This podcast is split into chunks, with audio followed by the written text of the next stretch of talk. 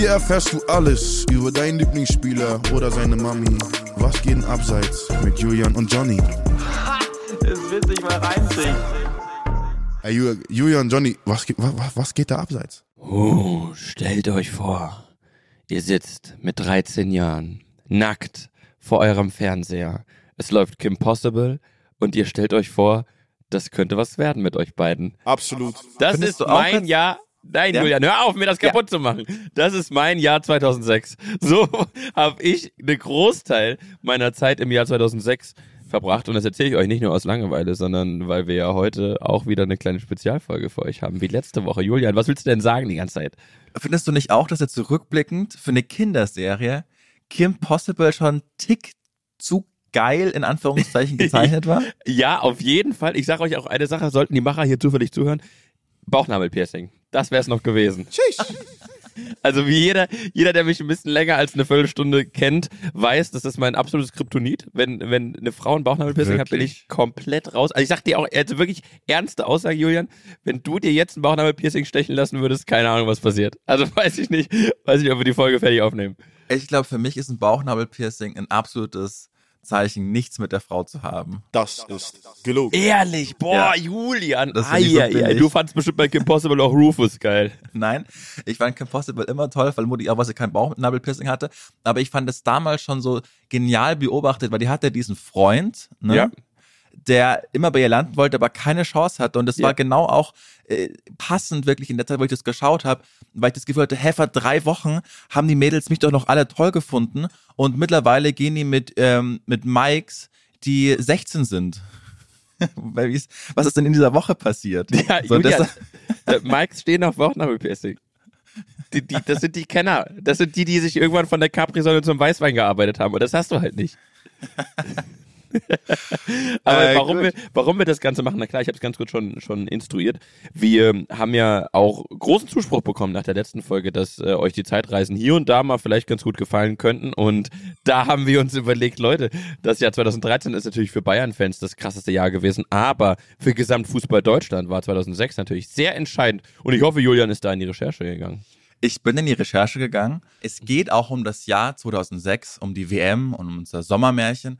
Übrigens, in dem Zuge kann ich wirklich empfehlen, es ist gerade in der ARD-Mediathek eine tolle 90-minütige Dokumentation über Franz Beckenbauer, der ja auch für das Sommermärchen erst im positiven Sinne verantwortlich gemacht wurde und dann auch im negativen Sinne, als es um die Ja. Korruptionsskandal in Anführungszeichen gab, wo aber auch Joschka Fischer äh, in dieser Dokumentation vorkommt und dann sagt, Leute, wie naiv kann man denn sein? Ja, Wir wussten doch, wer das vergibt. ja. Und glaubt ihr, dass alle WMs vor uns und alle WMs nach uns durch Korruption entschieden wurden, nur unsere nicht? Also das, ja. das gibt's ja nicht. So. Und äh, einer, der das aber schon lange vorher wusste, das war Martin Sonneborn, der Ah. für die Satirepartei Die Partei im Europaparlament in Brüssel sitzt und Ja. jahrelang auch der Chefredakteur der Titanic war. Mhm. Und ähm, deshalb gehen wir jetzt mal zurück ins Jahr 2000. Eieiei. Da Hat nämlich, ähm? Da hat nämlich Martin Sonneborn etwas unternommen, um die WM nach Deutschland zu bekommen, was ihm dann eine Schadensersatzklage von 600 Millionen D-Mark eingebracht hat oder die Erklärung, äh, unterzeichnen, nie wieder Einfluss auf eine WM-Vergabe durch Bestechungsfaxe äh, nehmen zu dürfen. Okay, erzähl, was ist passiert. Ich will das voll, ich will den Fall jetzt komplett aufrollen. Wir sind im 5., am 5. Juli 2000. Da ist eine Präsentation, die Bilder, die kennen wir alle. Franz Beckenbauer ist von einem FIFA-Komitee, hinter ihm äh, Claudia Schiffer, Gerd Schröder und Boris Becker, die demonstrativ die Daumen drücken, dass der Franz jetzt vor dem FIFA-Komitee die richtigen Worte findet und Beckenbauer schwadroniert dann von hervorragenden Straßen, zumindest in Westdeutschland und Hotelzimmern, die toll sind und deshalb wäre alles angerichtet für diese WM. Damals war es so ein Zweikampf zwischen Südafrika und Deutschland und eigentlich haben damals alle Experten darauf getippt, dass es Südafrika wird. Nelson Mandela und Sepp Blatter hat da wohl auch was durchlauten lassen. Also eigentlich war alles angerichtet für Südafrika. Das hat Martin Sonneborn gesehen und dachte, so wird es nichts. Und hat noch am selben Abend, einen Tag bevor die Abstimmung war, ein Fax aufgesetzt in Frankfurt Und er hat sich die acht korruptesten Leute, zumindest die so aussahen, als seien sie korrupt, ausgesucht. Die waren in der Bildzeitung abgedruckt, hat die an Fax an die adressiert und hat draufgeschrieben, ähm, wenn sie für uns voten, dann würden wir uns mit einem kleinen Geschenk erkenntlich zeigen. Ein feiner Korb mit Spezialitäten aus dem Schwarzwald, ein paar verdammt gute Würste, Speck, eine wunderschöne Kuckucksuhr und einige Biermarken. So. Das war sein Versuch, die WM zu uns zu holen. So, pass auf. Das Fax hat er abgeschickt, hat rausgefunden, wo die FIFA-Funktionäre oder die, das Komitee schläft vor der Wahl. Es war nicht schwer rauszufinden, weil es war das mit Abstand teuerste Hotel in Zürich. Hat da eben acht Faxe hingeschickt und hat dann noch angerufen, ist bei der Rezeptionistin rausgekommen und meinte, passen Sie auf, auf den Fax äh, steht, an wen das gehen soll. Es ist äußerst dringlich. Diese Faxe müssen heute noch die Adressaten erreichen. Bitte tun Sie alles dafür. Weil es ein sehr gutes Hotel war und weil das vermutlich öfter mal vorgekommen ist, wusste die Frau dann auch, was zu tun ist, hat die Faxe gefaltet, in einen schönen Briefumschläge gesteckt und dann noch am selben Abend den acht Herren unter der Tür durchgeschoben. Sonneborn meinte, dadurch hat es so eine leicht unseriöse Note bekommen, die vermutlich dann auch zum Erfolg geführt hat. Also wirklich alles, was ich jetzt sage, ist genau so passiert, ist dokumentiert durch etliche ähm, Zeitungsartikel und damals Fernsehsendungen und äh, Zeitzeugen natürlich auch. Also alles ist, das klingt wie ein Traum, aber es ist wirklich genau so passiert. Also hätte uns der Sonneborn fast die WM gekostet. Richtig, pass auf, es, es wird noch wirklich wild. Ähm, Sonneborn hat dann unterzeichnet mit Secretary of TDESM, also äh, Titanic, das endgültige Satiremagazin, da verstand die Abkürzung. Und er hat wohl mal aus Wirtschaftskreisen erfahren, dass solche Funktionäre einen Fax erst dann ernst nehmen, wenn eben Secretary off steht und eine krude Buchstabenkombination. Also auch an das hat er sich gehalten. So, jetzt wusste er, dass die acht Funktionäre, die acht äh, Komiteemitglieder der FIFA das Fax erhalten haben. Dann hat er den Fernseher ausgemacht, hat geschlafen, hat den nächsten Tag abgewartet und tatsächlich, die Entscheidung ist gefallen, 12 zu 11 für Deutschland, also bedeutend knapp. Mhm. Und ähm, ein FIFA-Vertreter aus Neuseeland namens Charles Dempsey, der war damals schon 78 Jahre alt und ich habe Fotos von ihm gesehen, damals schon mehr tot als lebendig, mhm. der hat sich enthalten, obwohl sein Verband aus Neuseeland ihn aufgefordert hat, für Südafrika zu stimmen. Mhm. Jetzt ging das Ganze nach Deutschland und Sepp Blatter, dem man, weil seine Anwälte dagegen geklagt haben, nicht mehr den korruptesten Menschen der Welt benennen darf. Seitdem dann mhm. den Sonneboard, der Typ, der nicht will, dass man über ihn sagt, ist er der korrupteste Mensch der Welt, mhm. ähm, war richtig unter Zugzwang, weil er Südafrika die WM mehr oder weniger zugesichert hat und hat dann eigentlich entgegen jeglicher demokratischer Geflogenheiten öffentlich gesagt, Charles Dempsey ist schuld.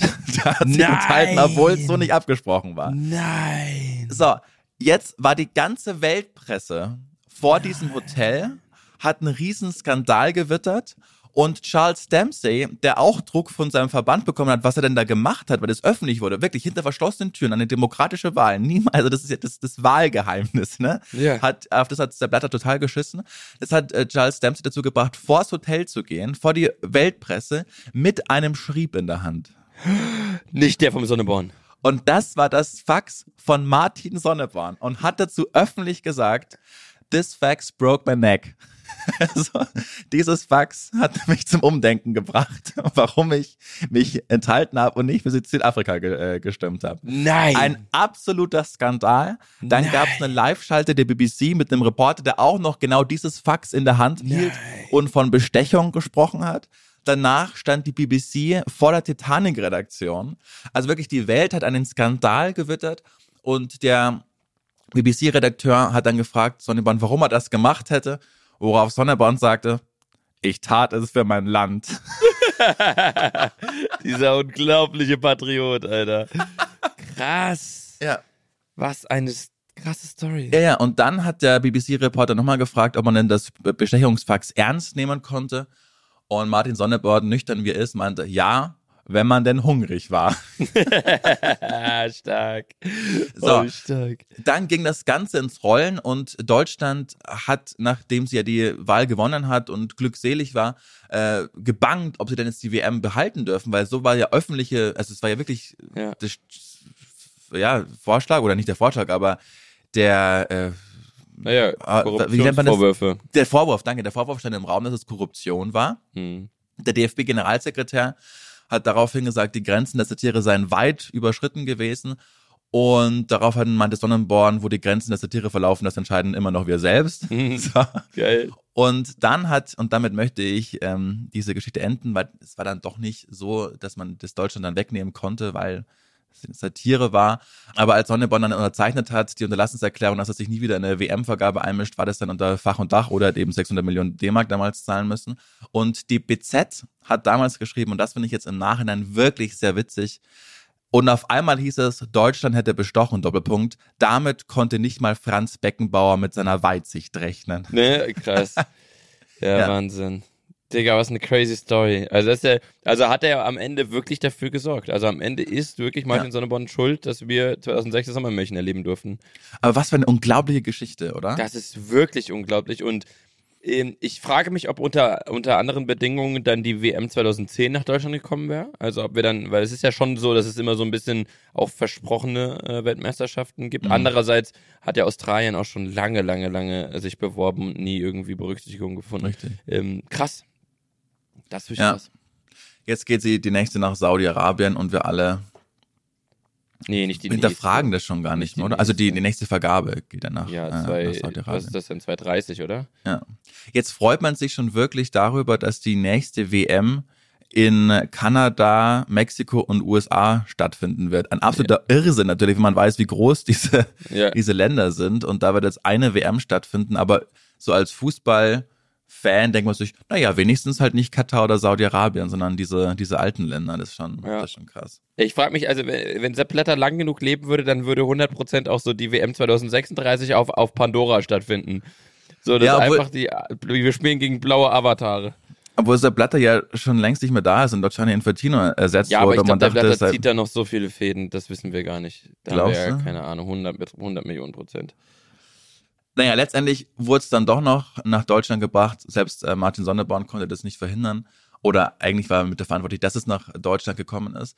Das war für mich zumindest, ich war damals elf Jahre alt, die erste Weltmeisterschaft, die ich so bewusst wahrgenommen habe, wo ich dir ganz genau sagen kann, wo ich bei welchem Spiel war. Ich kann Mhm. dir vermutlich die, die Startaufstellung gegen Costa Rica sagen, als Philipp Lahm reingezogen ist. Übrigens für mich das meist unterschätzte Tor jemals Thorsten Frings, also den er gefühlt Ja. von der Mittellinie reinjagt. Holy ja, aber vor allem, also äh, erstmal finde ich, äh, ist es, wäre es heutzutage legal, dass ein 15-Jähriger mit einem gebrochenen Arm spielt? Also erstmal, erstmal, erstmal wirklich äh, fernab von, von, von Philipp Lahm per se. Aber darf man das? Da, der hatte ja, der hatte ja einen Gipsarm wie so ein, wie so ein Nikolas, der nach, der nach den Sommerferien nach Hause kommt und sich irgendwo im Urlaub einen Ski gebrochen hat. Äh, Ja. Das, kann ja nicht sein. Ja, ich habe das äh, Buch auch gelesen von Philipp Lahm, das er damals auch für große Wellen geschlagen hat, als er dann mehr oder weniger Rudi Völler jegliche Taktikkunst ja. abgesprochen äh, hat und es war völlig unnötig, fand ich damals.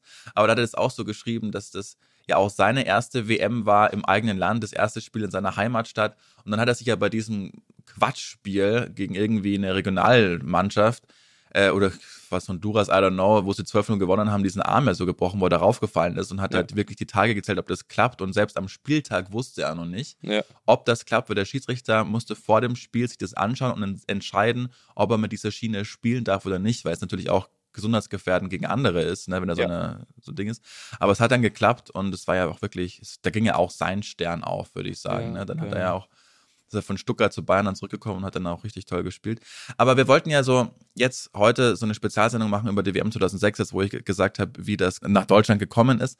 Es war auch für dich vermutlich die erste WM, oder? Die du bewusst äh, verfolgt hast. Nee. Gibt's, nee, 2002 war schon. Ja, ich habe 2002 äh, auch schon sehr bewusst verfolgt, weil wir damals bei Freunden waren, die extrem fußballaffin waren und ich habe das gar nicht so richtig auf dem Schirm gehabt, aber ich weiß noch genau, dass wir das ähm, Finale äh, geguckt haben und ich habe auch beide Patzer von Oli Kahn live gesehen, Mhm. wo äh, der echte Ronaldo uns, uns abgeschossen hat. Ähm, 2006 natürlich dann nochmal eine ganz besondere Aufmerksamkeit, klar, weil es einfach bei uns zu Hause war. Und das für mich Besondere an dieser Weltmeisterschaft war, dass mein Vater, der gar keinen Bezug zu Fußball hat, also um, um das, um das in, in, in Worte auszudrücken, mein Vater ist Dortmund-Fan. Äh, und der ähm, hat, also er hat einfach random irgendwann festgelegt, dass er das ist, aber er, er hat noch nie, hat, wenn ich nach einem Spieler frage, dann wird es nichts werden. Und ähm, der, also wirklich hat gar keine, auch damals noch viel weniger, gar keinen Bezug zum Fußball gehabt. Und einfach nur um mich glücklich zu sehen, hat er Tickets für die WM geholt. Also er hat es einfach Krass. hinbekommen mit einem riesen Aufwand. Und ähm, es war am Ende so, dass wir in der Verlosung waren für zwei Spiele. Einmal das Halbfinale Brasilien-Frankreich. Das war, ähm, da, oder was war Das war? Viertelfinale. war Viertelfinale. Brasilien, Frankreich, ähm, das eine und das andere war Saudi-Arabien, Tunesien. Und rat mal, wofür wir Tickets bekommen haben. Und wer hat gegen Saudi-Arabien getroffen? Ne, jetzt, ne, pass auf, äh, viel, viel krasser, viel, viel krasser. Ähm, Brasilien, Frankreich war ja am Ende ein totlangweiliges Spiel. Da ist ja, also außer dass ein Sinne, den Sidan das komplette Mittelfeld äh, Mhm. äh, dominiert hat, ist Torraumszenenmäßig nichts passiert. Ich glaube, es ist sogar in der regulären Spielzeit 0-0 ausgegangen. Und Saudi-Arabien, Tunesien war ein, ein sehr ereignisreiches 2 zu 2 in der Allianz Arena. Ähm, da war ich auch das, logischerweise das erste Mal in der, in der Allianz Arena. Das war ja dann ähm, quasi da gerade die Eröffnung. Und es war für mich ganz, ganz, ganz verrückt, endlich mal in einem großen Fußballstadion zu sein mit meinem Papa, der, den das gar nicht interessiert hat. Und das Verrückte war an Saudi-Arabien, Tunesien, an dem Abend war das Spiel von Deutschland in Dortmund äh, gegen Polen und wir haben im Hotelzimmer ähm, äh, das Spiel verfolgt und mein Vater, um mir jetzt nochmal so ganz kurz das zu, zu holen, wie, wie krass Fußball begeistert ist, was für ein absoluter Fußball-Nerd, ist in der 70. eingeschlafen und ist wirklich wach geworden von meinem Torjubel, äh, als Oliver das Ding da Neville. rein äh, schlägt, genau, und Neville das Ding macht. Ganz verrückt, weil da war auch, weiß ich noch genau, wir sind von der Allianz Arena nach dem 2-2 nach Hause gefahren. Da war auch, gab es auch schöne Tore, war war ein gutes Spiel. Sind wir nach Hause gefahren und auf den Straßen überall war diese energetisierte Stimmung. Mhm. Es war überall, alle wussten, heute ist das entscheidende Spiel von der deutschen Mannschaft, die ja auch gar keine Erwartung, Erwartungshaltung hatte. Nee. Also ist ja überhaupt keiner nach 2004, wo wir da in Griechenland in der Vorrunde ausgeschieden sind, hat ja überhaupt keiner gedacht, ey, äh, lass uns da einigermaßen irgendwie vernünftigen Fußball spielen, aber wir müssen jetzt nicht in die K.O.-Runde kommen. Und als dann da, ich, es war, es wäre ja wirklich so gewesen, glaube ich, bis zu dem Tor von Neville wären wir raus gewesen, oder? Nee. Äh, Polen war das zweite Spiel, das erste gegen Costa Rica haben wir gewonnen. Und wenn man es gegen Polen gewonnen hätte, wäre man sicher schon weiter gewesen. Und so war es dann ja auch. Aber das, das werde ich auch nie vergessen, als wir, also ich habe es in Italien angeschaut. Wir waren ja jährlich im Gardasee-Urlaub, als von uns nur drei Stunden weg war. Und dann, dann saßen wir da auf der Straße äh, bei, vor dem Restaurant, wo der Fernseher aufgebaut war. Und das war wirklich wie vernagelt. Ne? Also das, egal was passiert ist, Lukas Podolski hat den Ball aus zwei Metern nicht reinbekommen. Der Kommentator, Lukas Podolski, hat an seine polnische Oma gedacht. So dürfte man heute auch nicht mehr sagen, vermutlich. Geil. Und dann äh, Speedy äh, Odonkor läuft da rechts die Flanke hoch, geschickt von Michael Ballack, spielt ihn rein und Oliver Neville, äh, der auch polnische Abstammung ist, glaube ich, oder? Auch jetzt mal Zwirbeln ihn ehrlich, rein. dass, dass, es, dass es legal war, einen Oliver Neville spielen zu lassen. Wirklich, der sah aus, als hätte man den noch eine Viertelstunde vorher von der Theke geholt. So, wirklich, noch nie einen Profi gesehen, der so, so sehr aussieht, wie als hätte er in seinem, äh, wie hier Walter Ja. Frosch, anstatt einer Kippe hat er da zwei Jägermeister drin. Das ist wirklich das ist unglaublich, dass der spielen durfte. Ja. Und der macht dann diese Bude und jubelt dann auch so peinlich. Sein Jubel war einfach peinlich. So Das war der Jubel. Ja, es war einfach peinlich. Aber unterschätzt den nicht, der hat bei Leverkusen richtig stark gespielt und war auch dafür verantwortlich, dass sie da ins äh, Champions League-Finale gekommen sind. Das war schon ein guter. Fußball. Gegen Real. Real. Richtig, ja. Ja. Ähm, das war dein WM-Moment Ja. 2006. ja, was war deiner? Bei mir war es äh, gegen Argentinien. Ah ja. Ich komme ja wie du auch eher Quelle ländlich vom, vom, vom Dorf. Mhm. Und dann weiß ich noch, dass mein Vater gesagt hat, komm, wir fahren mit deinem Cousin und ja, meiner Mutter, sind wir ins Olympiastadion nach München gefahren. Da war so riesen Public Viewing. Also Mhm. das war so die Geburtsstunde, glaube ich, davon. Und dann haben wir uns äh, die Deutschland-Trikots angezogen, was wir noch nie gemacht hat. Und meine Mutter hat mir hier auf die Backe so eine Deutschland-Flagge gemalt. Was ja, auch mit dieser peinlichen Kreide, die immer danach auch an allen Textilien war. Richtig, genau. Und es war so ein ganz, so eine ganz neue Stimmung. Und dann ist man da äh, ins Olympiastadion gefahren, wo ich immer mit meinem Vater äh, gesessen habe, also als Bayern dann noch gespielt hat, das habe ich ja schon mal erzählt, glaube ich, hier, Mhm. dass er mich da mal Achtmal. mit eingeschleißt hat. Ja. Und dann saßen wir da und dann ist man in Rückstand gegen Argentinien und, und alle zittern und wildfremde Menschen bangen gemeinsam, das, was ich auch noch nie erlebt habe. Und Witzig dann wäre, wenn du es auf Englisch ausgesprochen hättest. Ja, der ging daneben. bangen, Fremde ja. Menschen Bangen bangen gemeinsam. Hab ich auch noch nie mitbekommen mit elf. Ja. So, und dann schießt erst Miroslav Klose köpft ein, dann geht's Ja. in die Verlängerung und dann hält Jens Lehmann. Ich finde, ich kann diesen Namen nicht sagen, ohne zu lachen. Ja. Ja, Er hält, hält Jens Lehmann da die entscheidenden Elfmeter gegen Enrique, glaube ich, zum Schluss. Und dann das zu erleben, also dass sich wildfremde Menschen in den Armen liegen und, äh, und anstoßen und man so ein ganz neues Gefühl von Deutschland bekommt, ist ja auch schon tausendmal beschworen worden, will ich jetzt nicht alles sagen, aber dann Autokorso zum Odeonsplatz, äh, zur Siegessäule und das war unglaublich. Und es Ja. ist mir auch scheißegal, dass es dann nicht geklappt hat und wir ein paar Tage später gegen Italien ausgeschieden sind, sondern so das mitbekommen zu haben und dann hat man so realisiert, naja, wir haben jetzt trotzdem noch ein Spiel und dann hat äh, Schweinsteiger die drei Tore geschossen und Oliver Kahn nochmal zum Ja, letzten boah, Spiel. gegen Portugal, das war unglaublich. Und das war alles toll. Und dann Ja. kommen die Jungs da nach Berlin und äh, Straße des 17. Juni beim Brandenburger Tor ist dann diese riesen Fanmeile. Und ich weiß jetzt auch durch diese Dokumentation, dass dann Franz Beckenbauer im Adlon stand mit seinem Berater, der Kind Mann aus von Maria Riesch und ein Kind aus dem Fenster gehalten. Hat das Michael Jackson da gemacht, im Ja, Adlon? im Ah Adlon, witzig. ja.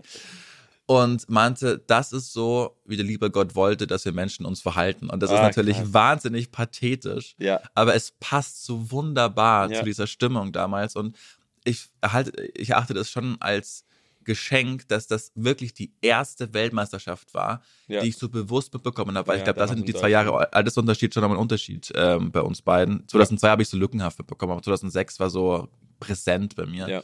Und ähm, Fluch und Segen zugleich, weil die nächsten zwei WMs, die waren ja aus deutscher Sicht auch ganz toll in Südafrika und Brasilien. ja.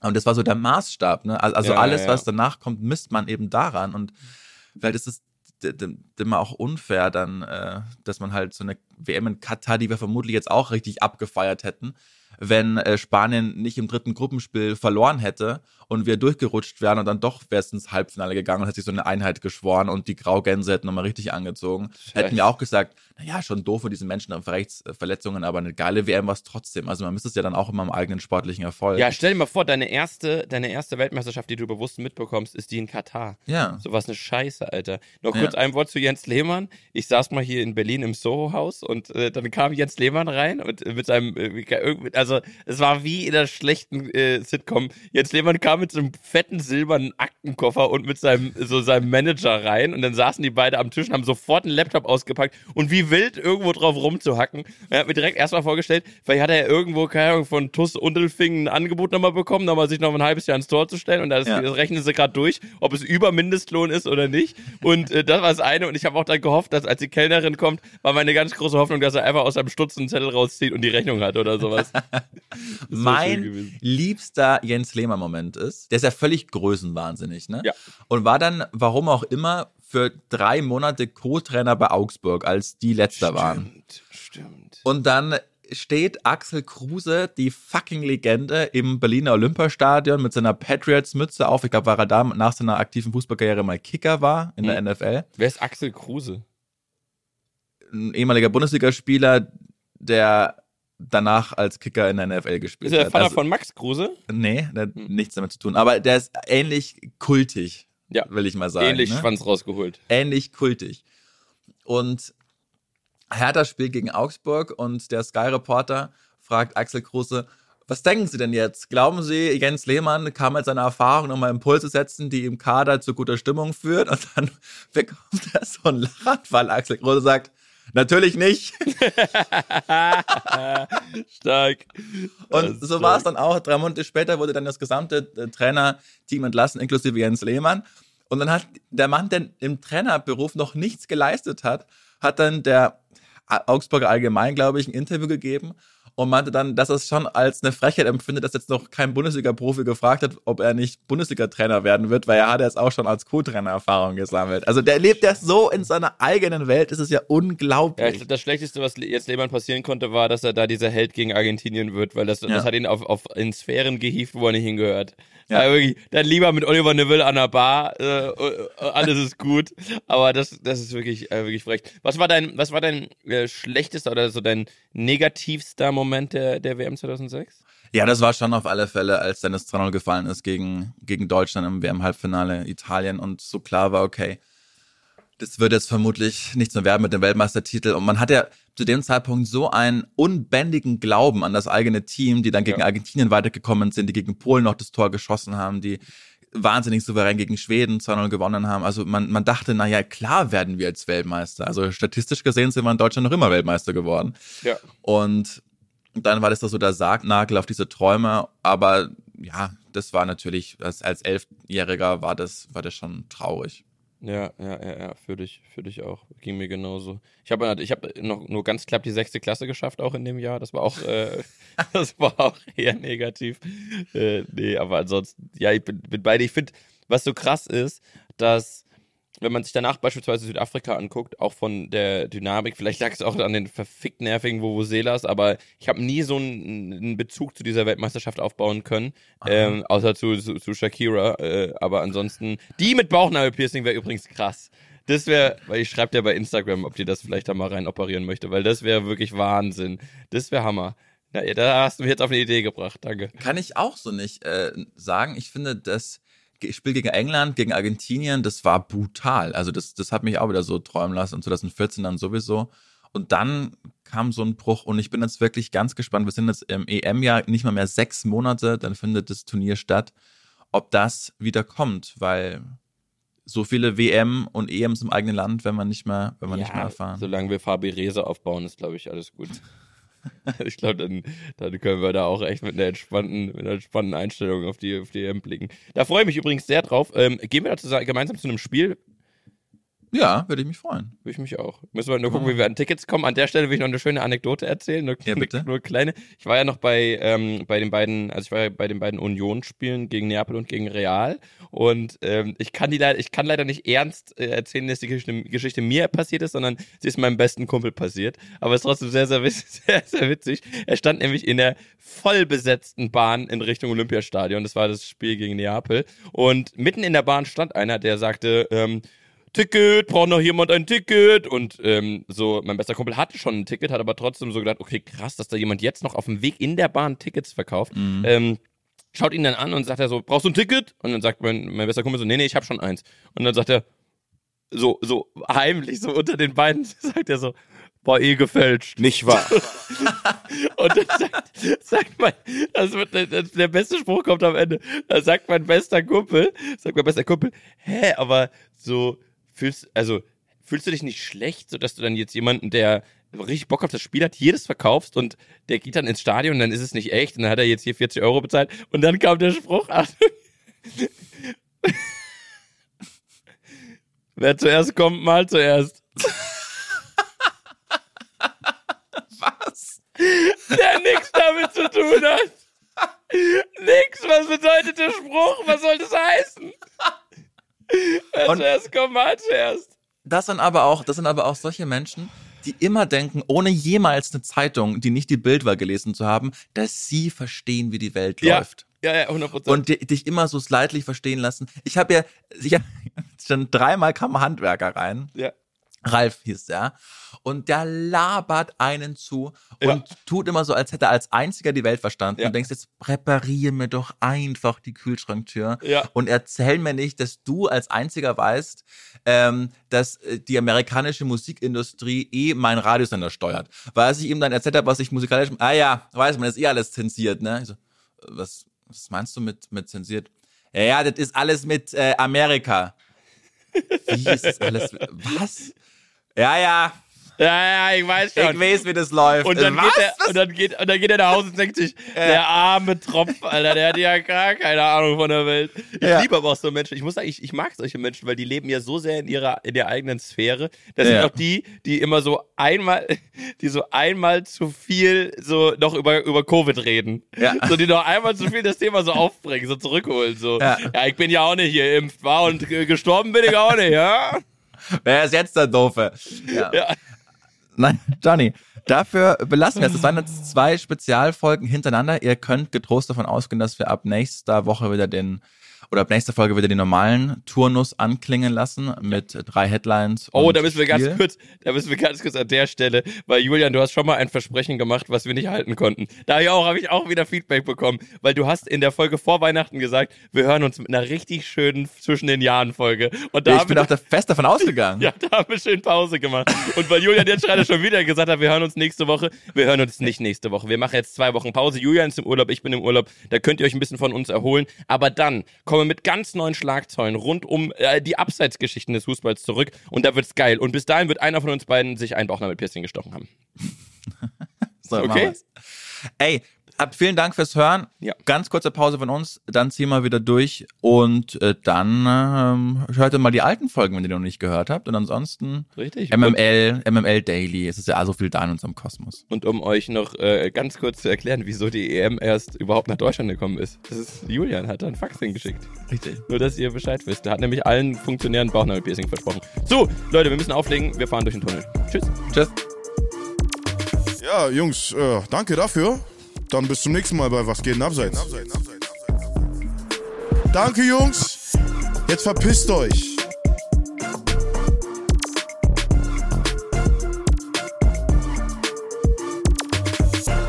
Du kriegst eine rote Karte, wenn du nächstes Mal nicht einschaltest bei Was geht denn abseits?